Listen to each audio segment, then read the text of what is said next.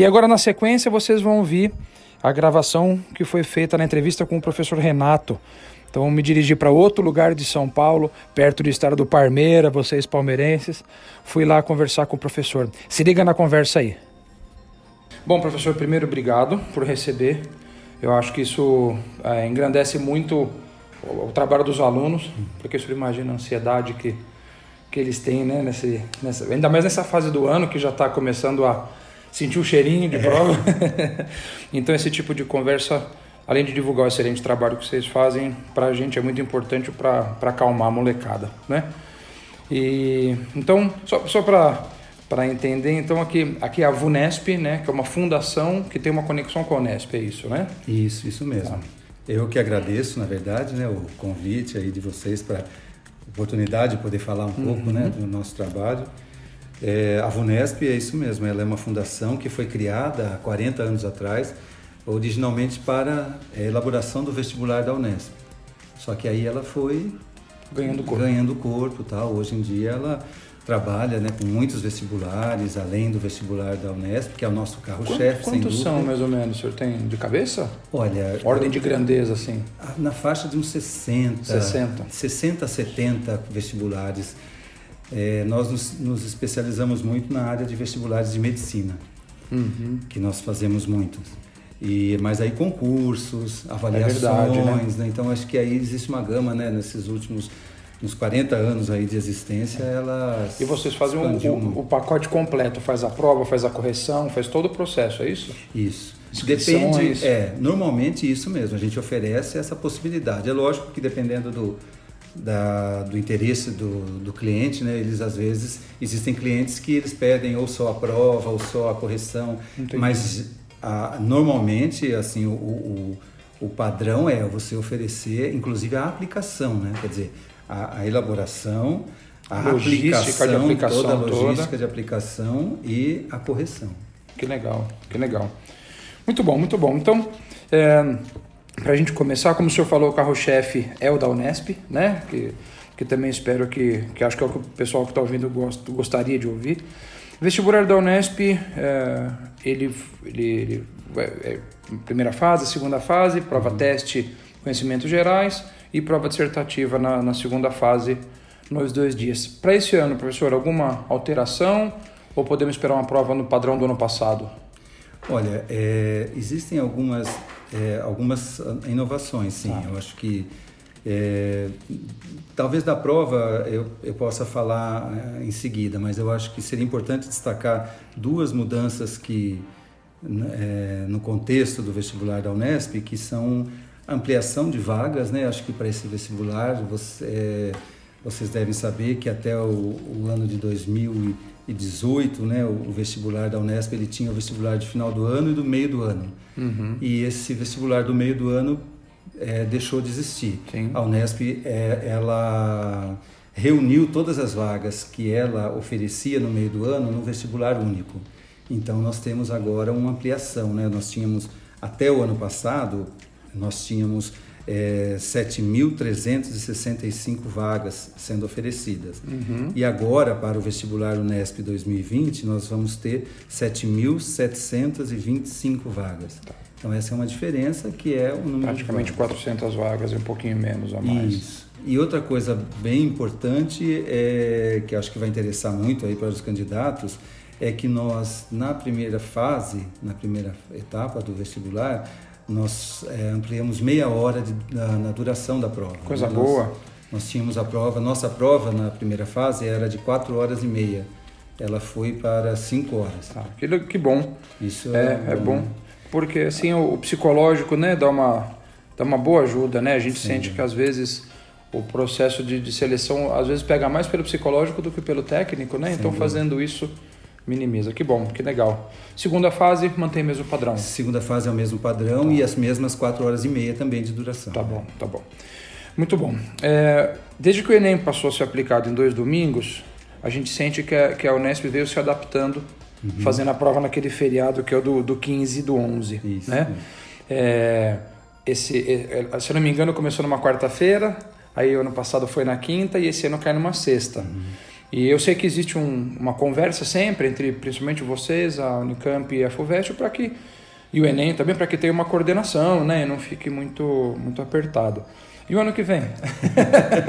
Estou é, curioso. Nós, nós estávamos nessa, nessa, nesse impasse mesmo, né? Porque, Porque daqui é no dia aconteceu. 15 mesmo, ano que vem, Isso. né? A nossa grande sorte é que para no ano que vem, o, o mês de novembro vai ter cinco domingos. Ah. Então a gente vai conseguir é, encaixar a, a, nossa prova e as provas que geralmente tem os dois domingos, que são os dois domingos do, do Enem, Enem, a prova da FUVEST, a prova da Unicamp e a prova da Unesp. Tá. Então, por isso que normalmente quando você tem quatro domingos no mês, você, nós... Alguém a, foi para o É, porque semana. quando a, a, a, Unesp foi para o, o dia 15, porque justamente o, o, segundo domingo que o Enem pegou, porque era o domingo era da, Unesp. da, Unesp. Porque sempre foi, na ordem era Enem, Unesp, Unicamp e FUVEST, isso né? Mesmo, Essa era a ordem, é... que continua existindo, mas com vocês é, no meio da semana. Isso. Então, assim, eu acho que nós vamos ter essa sorte, né, para o ano que vem de, de acontecer o, o, o vestibular, o, o, fato de nós termos cinco domingos, e aí nós vamos ter que discutir, com, porque todo ano é feita uma conversa entre a USP, a Unesp, a Unicamp, o ITA e outras uhum. instituições para fazer um cronograma unificado dos vestibulares. Então, todo ano isso é discutido. Então, tendo em vista essa situação para é, o vestibular do ano que vem, né, do próximo então, Acho ano. que a molecada agradece, então, ano que vem, então, todo é, mundo no domingo. Isso, isso Que mesmo. coisa boa, vai que coisa bem, boa. Vai ser mais tranquilo. É, e vocês também não podem fazer muito tarde a prova, né? Porque a segunda fase é isso. é logo, tem que ter uma correção, tem que Isso, ter... você tem que ter no meio do, da, essa situação também da, as, a, as carreiras que têm provas de habilidade. É né, verdade, de, tem mais esse... Isso daí também tem que entrar, é uma, é uma terceira prova que tem que ser inserida no calendário. Quando ela acontece, professor? O senhor lembra? É entre as duas ou depois da segunda fase? Olha, ela ocorre, eu acho que entre as duas. Entre as duas, né? É, eu também não me lembro de cabeça. Deixa eu só. Eu tenho aqui. Esse é o edital. Esse é o manual do candidato. Manual do candidato. É... Talvez de habilidade, se não me engano, está aqui, não é isso? Isso mesmo. É. É isso mesmo, é entre as duas. Entre ó. as duas. Entre as é. duas. Você tem a é. prova da primeira fase, a prova de habilidades e a prova da segunda fase. Tá. É. é mas que bom, que boa notícia para o ano que vem. Molecada uhum. deve, vai gostar de ouvir isso aí. é, uma pergunta que também está ligado né, é, a esse conceito do vestibular, essa que eu tinha proposto para o senhor aqui. Qual que é a filosofia do vestibular da Unesp? A gente percebe, se é que pode se traduzir assim, sim, mas acredito sim. que sim, né? É, o que que o, o que que vocês esperam selecionar como modelo de prova que vocês aplicam? Olha, eu acho que cada vez mais a gente tem procurado pensar assim num candidato que seja um candidato que tenha uma boa capacidade interpretativa, tá. que seja um candidato que seja um bom, que nós chamamos assim, um bom solucionador de problemas, mais do que necessariamente aquela pessoa que vai, né, decorar acumular coisas. É uma série de informações assim para que vai é, poder usá-las assim na verdade é muito mais ele ter essa capacidade de interpretação eu acho que cada vez mais em função da gente trabalhar com a ideia de fazer provas cada vez mais interdisciplinares que interrelacionam áreas de conhecimento então interessa muito mais assim que esse candidato ele, ele esteja assim, ele saiba observar as coisas de forma integrada, né? não uhum. tão compartimentalizada, que ele tenha uma boa capacidade interpretativa. Eu acho que é, eu acho que a tendência do vestibular da Unesp é, é nessa linha. Tá. É, eu pergunto por uma questão prática mesmo, né? Porque os alunos quando vão fazer a prova, a gente gosta muito de mostrar isso para eles, de que não saber o conceito do vestibular ajuda você a, a executar uma prova, uhum. né? Infelizmente, o vestibular tem que ser essa, essa mega operação pelo número de pessoas que tem. Então, saber a regra do jogo sempre é bom nesse uhum. sentido, né? Por isso que eu pergunto. Então, essa capacidade interpretativa, é, é, muitos alunos que gostam das ciências humanas, né, gostam bastante da prova da Unesp por conta uhum. disso, né? Muito legal. É, uma outra pergunta que está ligada, obviamente, ao vestibular é o sistema de cotas da Unesp. O senhor pode dar uma, uma pincelada de como que funciona? Sim. Olha, é, é, a partir desde 2014 a Unesp vem trabalhando com esse sistema de cotas que foi sendo gradativo, né? Quer dizer, começou com aproximadamente, se eu não me engano, é, 15% da, da, da, das vagas por curso em 2014 e foi crescendo até que em 2018 chegou a, aos 50% das vagas de cada curso sendo destinada a, ao sistema de reserva de vagas. Então hoje é a reserva de vagas para a educação é, básica pública. Tá. Então nós temos essa divisão. Hoje nós temos 50% daquelas 7.725 vagas. É, né? 50% delas estão é, voltadas para o que nós chamamos de sistema universal, que são os alunos que se inscrevem normalmente. Uhum. E esse outro 50% para os candidatos que se inscreverem, que são necessariamente alunos que tenham que ter cursado o ensino médio na educação, é, numa escola pública. Tá, o ensino médio, né? Isso. Então, médio, tá isso. tá bom. E aí nós temos uma, uma particularidade que dentro desses 50% da, dos alunos das escolas públicas que possam né, se candidatar nesse sistema de reserva de vagas, 35% dessas vagas ainda é, são destinadas para os candidatos que se autodeclararem pretos, pardos ou indígenas. Tá. Tá, então essa então, é ele, o... aí essa, é, esse grupo fica dentro dos 50%, então. É, isso tá, mesmo, tá. Mas há uma segmentação entre quem vem de escola pública e, e, e esse chamado PPI ou não? Está todo mundo dentro do mesmo, desse mesmo grupo de 50%, é isso? Está todo mundo dentro desse 50%, tá. né, que, que, que, é o do sistema de reserva de vagas da universidade. Tá. Mas dentro desse 50% há sim uma, uma divisão. Assim, tá. Ah, entendi. O aluno, ele uma vez que ele se autodeclarou é, preto, pardo ou indígena, ele passa a concorrer dentro daquela categoria. Entendi. Então ele há uma segmentação dentro desse desse, desse grupo. Desse tá. grupo. Os alunos têm acesso a, a saber a quantidade de vagas é, no, no, no, manual? Deve ter, né? É, eu acho que eles podem, assim, ele, no, no, manual eles têm, têm o total de vagas. Eu acho até que tem essa divisão. Eu acho que aparece sim. Eu acho que Ó, aparece mesmo, olha, você tem ó, separado no curso você tem no manual Sistema Universal. Quantas vagas estão no Sistema Universal, quantas vagas estão no Sistema de Reserva de, de Vagas para Educação Básica Pública uhum. e quantas estão para o Sistema de Reserva de Vagas para Educação Básica Pública mais PPI. Preto, tá. e aí dá o total, tá. Isso mesmo. É, aí, aí, se eu me permite, eu vou dar um puxão de orelha nos nossos alunos. Uhum. Que é muito comum. A gente abriu nas redes sociais, né, dizendo, ó, vamos lá na Vunesp, nós vamos conversar com as pessoas que fazem vestibulares e tal, e muitos pe pe pedem para a gente perguntar coisas para vocês que estão nos, nos manuais. Eles uhum. têm que ler, né? Ah, Eles têm que ler. Isso é um puxão de orelha que acho que a gente é. tem que dar, porque é, às vezes fazem perguntas do tipo, como tem, tem redação em tal fase? O que, que cai em tal fase? Uhum. Poxa, isso tem, né, tem que ter consciência de que vão fazer uma prova que vai definir carreira, vai definir uma série de coisas, é importante, né? Tem que ler, né? Eu acho, acho importantíssimo isso que você falou. Inclusive, eu queria até reforçar um pouco nessa questão que você falou das cotas, ah. que principalmente nos candidatos que se vão se inscrever como é, autodeclarados pretos, pardos ou indígenas, que essa é uma responsabilidade muito grande, porque essa é uma política de inclusão. É uma tentativa, é um princípio da universidade de é, favorecer um segmento que historicamente tem dificuldades.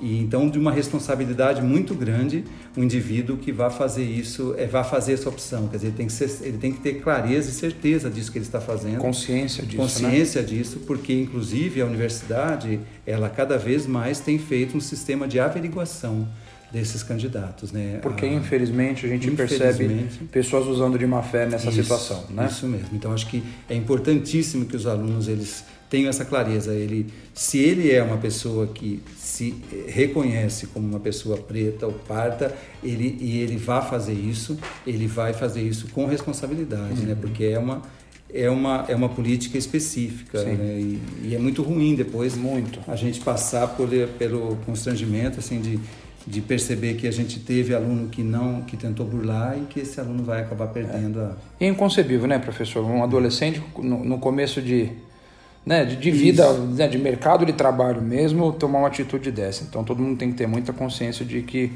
de que isso é importante e tem que ser feito com consciência né? Perfeito.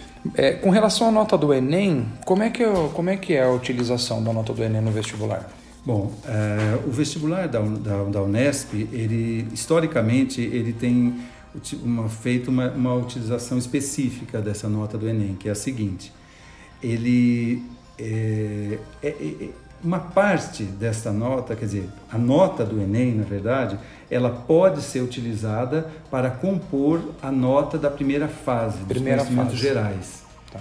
Se o aluno ele teve, por exemplo, é, na nota da primeira fase dos conhecimentos gerais do, do vestibular da Unesp, ele tirou, vamos supor, 52 porque também todos esses, né, o Enem, o vestibular da Unesp, todos ele tem essa escala de 0 a 100. Então, uhum. por isso que a gente pode usar. É, vamos supor que ele teve um exemplo, ele teve 52 na prova de conhecimentos gerais da primeira fase. Tá. E ele fez o Enem 2019 e ele tirou 62.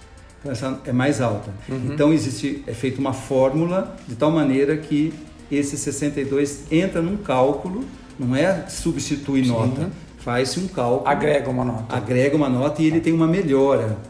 Tá. No, então, é, é, historicamente, a, a utilização que, que, é feita é essa. Se ele tem a nota mais alta no Enem do que a nota de conhecimentos gerais da primeira fase, é feito um cálculo que vai dar uma bonificação, podemos isso, chamar assim. Isso, exatamente tá. isso. Por outro lado, se, se não colocar a nota do Enem, ele não perde nada, portanto, ele vai ficar só com a nota que ele tirou é, no, na primeira fase. Só vai ser usada se a nota do Enem for maior. Tá. Se ela for igual ou menor, ela não vai fazer diferença, tá. então ela não vai ser usada. Muito bom, porque tem alguns alunos que é, eu, eu, confesso que eu não sei de onde, tem alguns boatos de que às vezes se colocar nota e formal no Enem pode subtrair, de jeito não, nenhum. Então, absolutamente. Tá. Isso Outra... é importante que todo mundo saiba. Mas é, existe uma questão, você me falou no início, né, me perguntou no início da questão de algumas inovações, eu acho tá. que é, existe uma inovação esse ano no, no, no vestibular também em relação à nota do Enem, que é o seguinte, é, nós temos casos, é, e, e, e, essa situação que eu acabei de mencionar para você é o que historicamente vem acontecido, essa composição, essa possibilidade de usar numa composição da nota da primeira fase. Mas, nesse ano, a Unesp também inseriu uma outra possibilidade, porque nós temos situações de, de cursos, que são cursos que você corre toda a lista dos classificados e não preenche as vagas. Hum. Né? A gente chama de vagas remanescentes, tá. são aquelas vagas que não são preenchidas, embora é, de, depois que já, já rodaram todas rodou as listas, a lista toda, cinco, seis todos vagas. os classificados foram consultados, não se manifestaram, então sobraram lá cinco, quatro vagas. Exatamente, são chamadas vagas remanescentes. Nesse ano 2000, do vestibular 2020, o, o candidato ele vai poder ver isso no manual do candidato existe uma possibilidade dele se inscrever para essas vagas remanescentes usando a nota do Enem. 2019. Vestibular Enem ou só Enem? Só Enem. Só do Enem. Nesse caso, só Enem 2019. Isso que curioso, que curioso. Essa é uma, essa é uma também uma, uma, novidade, né? É. Que bom, que bom. Porque às vezes um aluno está tentando um curso e e tem alguma coisa parecida que ele também gostaria de fazer, de repente abre essa vaga. Né? Para a universidade é bom porque preenche todas as vagas e todo mundo sai ganhando, né? É, o, para o vestibular é, é interessante, é o seguinte, ele... O, o, o aluno que prestou o, o vestibular nosso, ele também no manual ele vai poder verificar isso, no manual do candidato, existe um momento de uma situação que é de reopção. Ele ah. pode observar, entrar no site, ver, ele, ele se candidatou a um curso que é da. É porque aí tem que ser dentro da área, da grande área. Tá. Vamos dizer, ele, ele, ele, ele prestou. Dentro das engenharias ali, ele pode fazer. É, isso, isso mesmo, ou dentro das ciências humanas, né? Porque são aquelas três grandes áreas, né? tá. né? Linguagens e códigos, uhum. é, ciências é, humanas e ciências da natureza e matemática. Então, essas são as três grandes áreas. Os cursos que estão dentro, por exemplo, ele, ele concorreu a um curso daquela área que é muito, foi muito concorrido, ele não conseguiu, pela nota dele, ele não conseguiu ser chamado. Ele tem a possibilidade de ver lá se tem outros cursos dentro daquela grande área dele e ele pode fazer uma reopção. Isso provavelmente lá no finalzão ah, do sétima, processo. Sétima, oitava, isso tá. mesmo. Lá pela sétima, oitava. Professor, parece impensável, mas é grande o número de alunos que passam e não vêm. É, é isso a mesmo. gente vê isso todo ano no cursinho. Parece uma coisa que não acontece nunca, mas infelizmente todo ano tem. Então já fica aí para que os alunos não, nunca desistam de olhar até realmente bater o último sinal. Isso. Agora mesmo. acabou, agora acabou. Até lá. Tem curso que roda muito, né, professor? Sem tem dúvida. muito curso que tem bastante vaga, tá? É, e, e, falando em aprovação, né? Como que é o cálculo da nota final? O senhor consegue dar uma resumidinha para a gente? É simples? Olha, eu acho que tentando ser da forma mais, mais simples possível, assim você teria... Você tem, no caso da maioria dos cursos, você tem duas notas, porque você tem a nota da, é, da primeira fase, uhum. né? a nota da, da, e a, na nota da segunda fase, que são as a, a, primeira fase são as questões objetivas, ele pode ter de 0 a 100 pontos aí. Na segunda fase. Lembrando que é de 0 a 90 testes isso. que os, vocês padronizam de 0 a 100, né? Isso, tá. isso exatamente. Tá.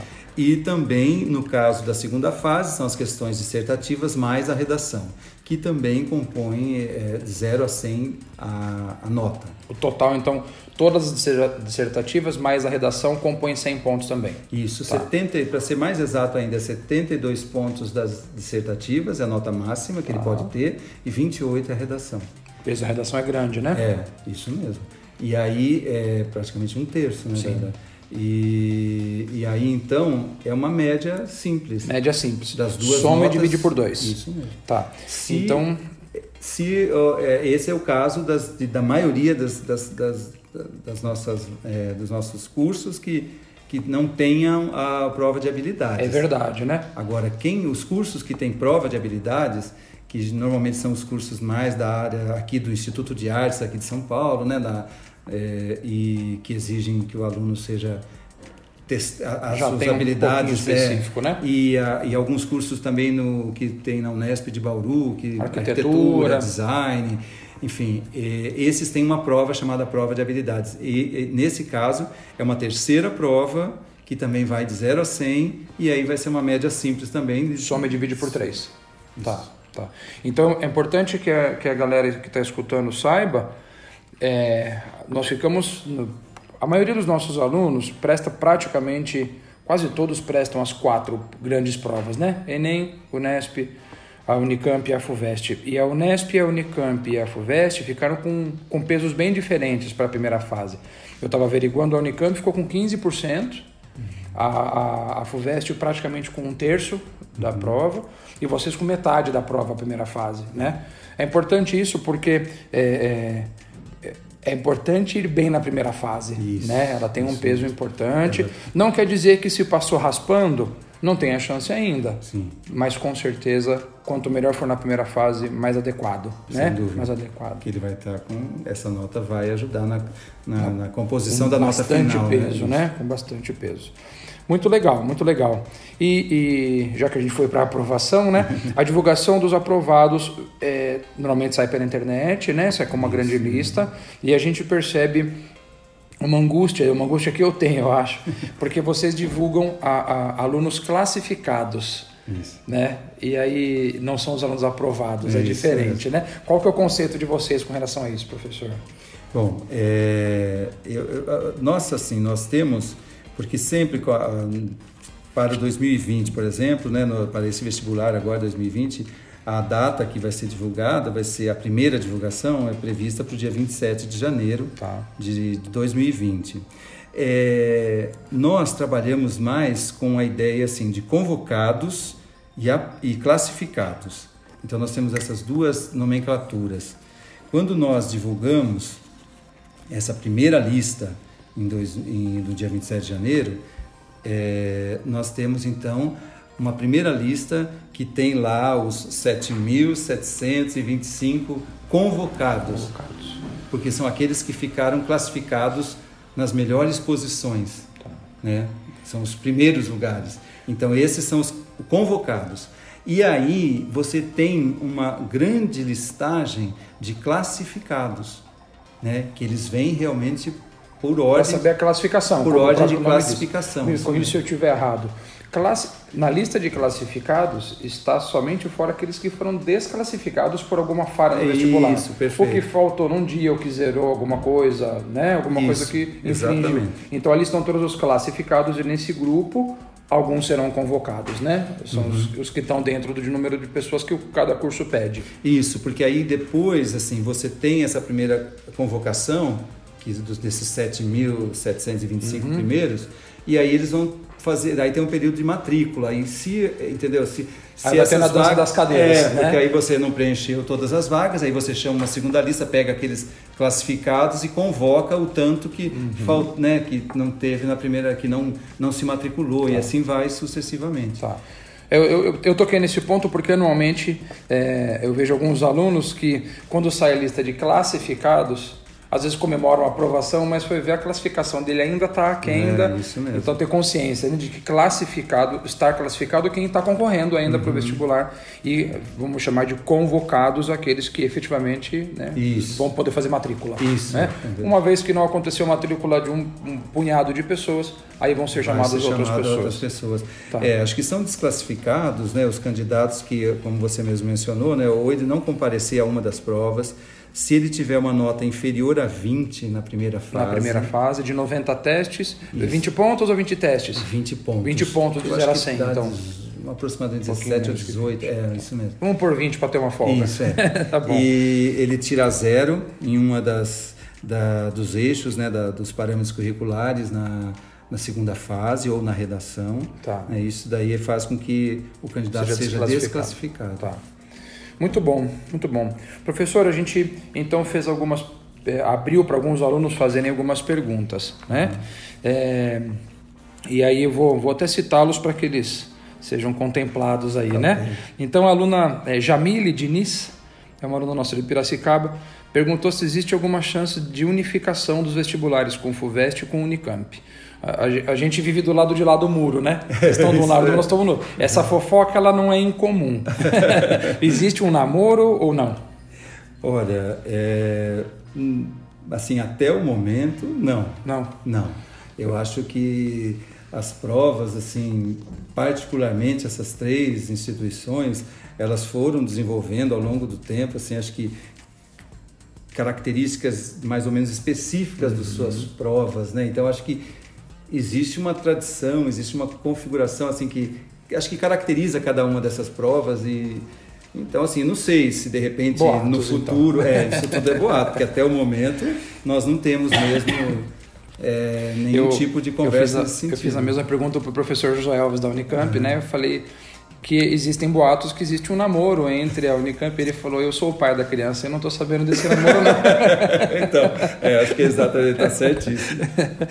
Uma aluna nossa chamada Mariana, Mariana Vasconcelos, do terceiro colegial nosso, é, a prova da Unesco tem uma tendência maior às humanas, isso vai continuar acontecendo? É, eu, Mariana, eu não sei se eu concordo totalmente com a sua colocação, assim, é, eu acho que a gente tenta é, abranger todas as grandes áreas, né, humanas, exatas, biológicas e tal, é, dentro, né, daqueles, da, da, na verdade, da distribuição que é feita pela, pelo currículo, né, que são as três as ciências humanas, ciências da natureza uhum. e, e, e linguagens, né. Então, assim, a, a, nossa preocupação é tentar abranger todas elas. Agora, talvez, né, como nós falávamos no início, pela característica do aluno, né, pelo fato de a gente estar preocupado muito mais com essa questão do, da interpretação, da capacidade interpretativa, ter esta é, essa impressão. Essa, essa impressão, é, mas eu, eu acho que entendo... olhando do lado de lá, eu sou professor de física, né? Uhum. O, que, o que eu sinto que os alunos falam na distribuição, né? Tem muitas questões com bastante texto. Isso. Né? Isso então, mesmo. aí os alunos que têm facilidade com as ciências humanas se sentem confortáveis sim. nessa prova, né? É, eu, eu acredito que sim, mas eu entendo também que a capacidade interpretativa ela seja fundamental para todo mundo, né? Super. Né? Para todos os, né? Eu sou da área de biologia. E eu entendo que a capacidade interpretativa seja fundamental. Fundamental. Então acho que ela é, ela é, vamos dizer assim, talvez ela seja mais, tal, sei lá, mais explicitada nas ciências humanas tradicionalmente, na nossa educação básica, mas ela é um requisito para todas as áreas, no meu entender. Acho que a gente entende um pouco nessa linha. É. Eu no, no episódio anterior do podcast é, eu comentei sobre isso, que existe uma, uma, uma, relação ruim com as ciências exatas de um preconceito às vezes, Isso, assim, exatamente. com as ciências exatas que são só números, só fórmulas e tudo mais. Mas na verdade o poder de interpretação né, é, é, a uhum. base de tudo. Sem dúvida. E aí eu puxo a orelha dos alunos que falam que preferem humanas.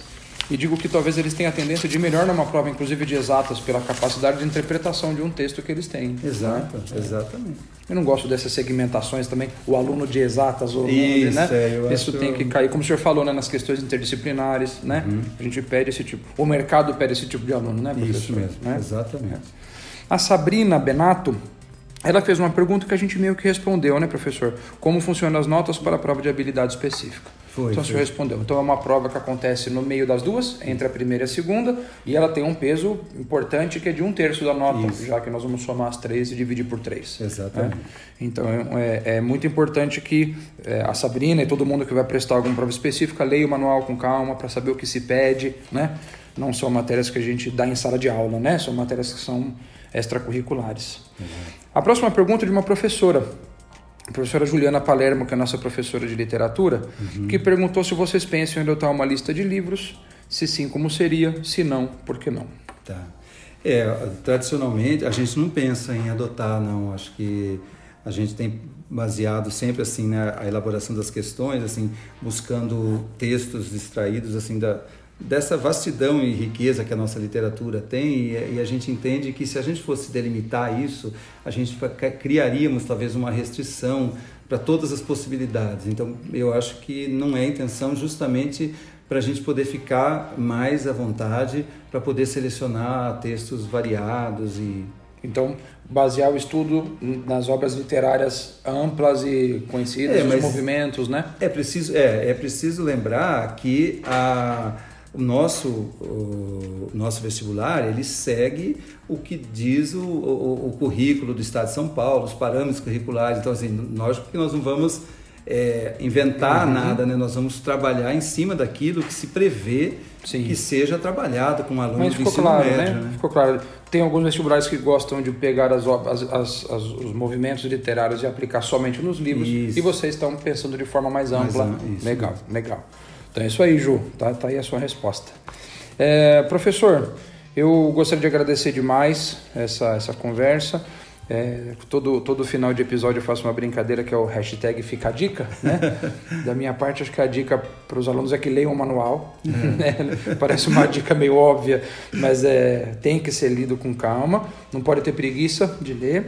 E, e o senhor, tem alguma mensagem que gostaria de passar para a molecada?